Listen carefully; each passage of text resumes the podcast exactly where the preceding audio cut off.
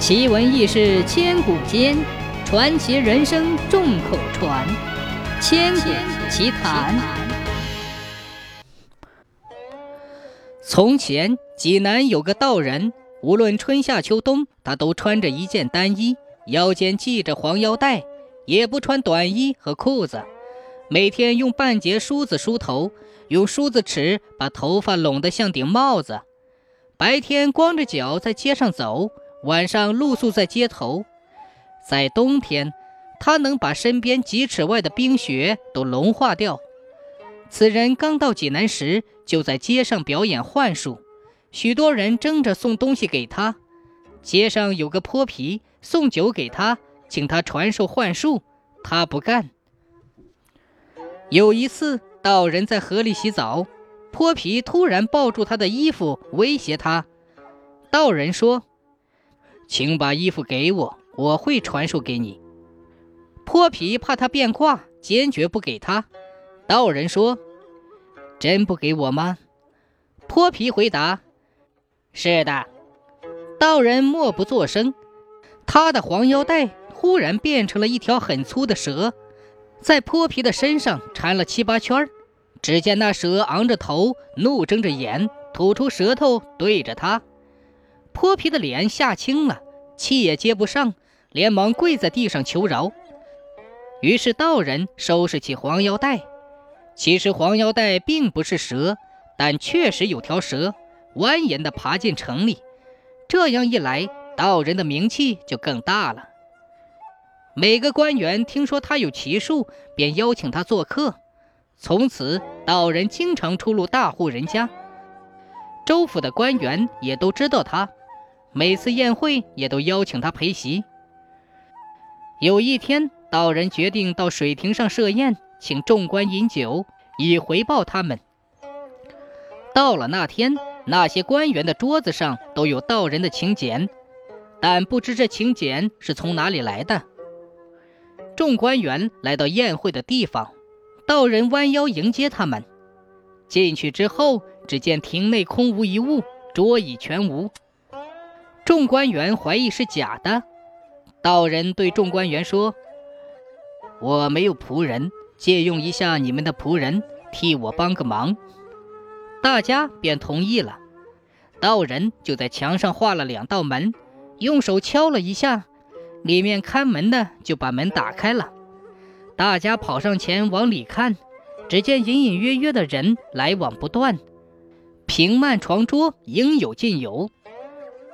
不一会儿，有人把东西传到门外，道人叫众官员的随从接着，并放在亭中，并嘱咐他们不要与里面的人说话。一边送一边接，只是相视而笑。不一会儿，亭内的摆设已满，而且非常豪华，美酒香气扑鼻，熟肉热气腾腾，都是从墙上的门里传出来的。众官员无不惊奇。亭子背靠湖水，每到六月时，几十顷的荷花一望无际。现在正是严冬，窗外一片空茫，只有一湖绿水。有个官员偶然感叹说：“哎，今天盛会，可惜无莲花助兴啊。”话音刚落，一个小吏突然跑来说：“荷叶满堂绿了！”众官员大吃一惊。打开窗户远眺，果然满湖青葱，间杂间有几朵荷花。转眼间，千万朵荷花一起开放，北风吹来，阵阵荷香沁人心脾。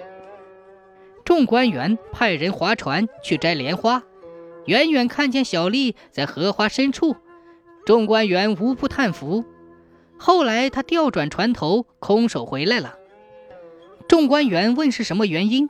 小丽说：“小人划船去，见荷花在远处，渐渐的快到北岸时，又见荷花远远的在南岸。”道人笑着说：“哈哈哈哈哈，这是幻化出来的假花。”众官员无不叹服。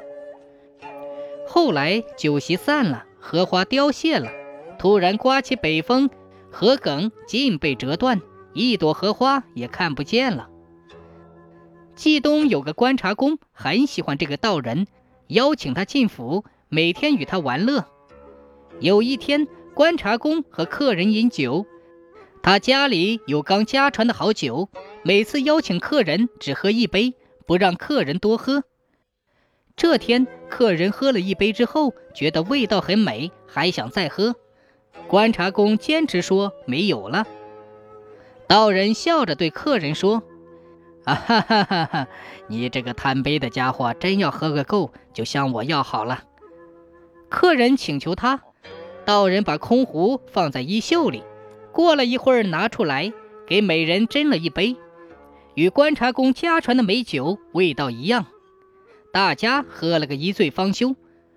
观察公很是奇怪，去看自家藏酒的酒缸，发现封条没动，里面的酒却被喝光了。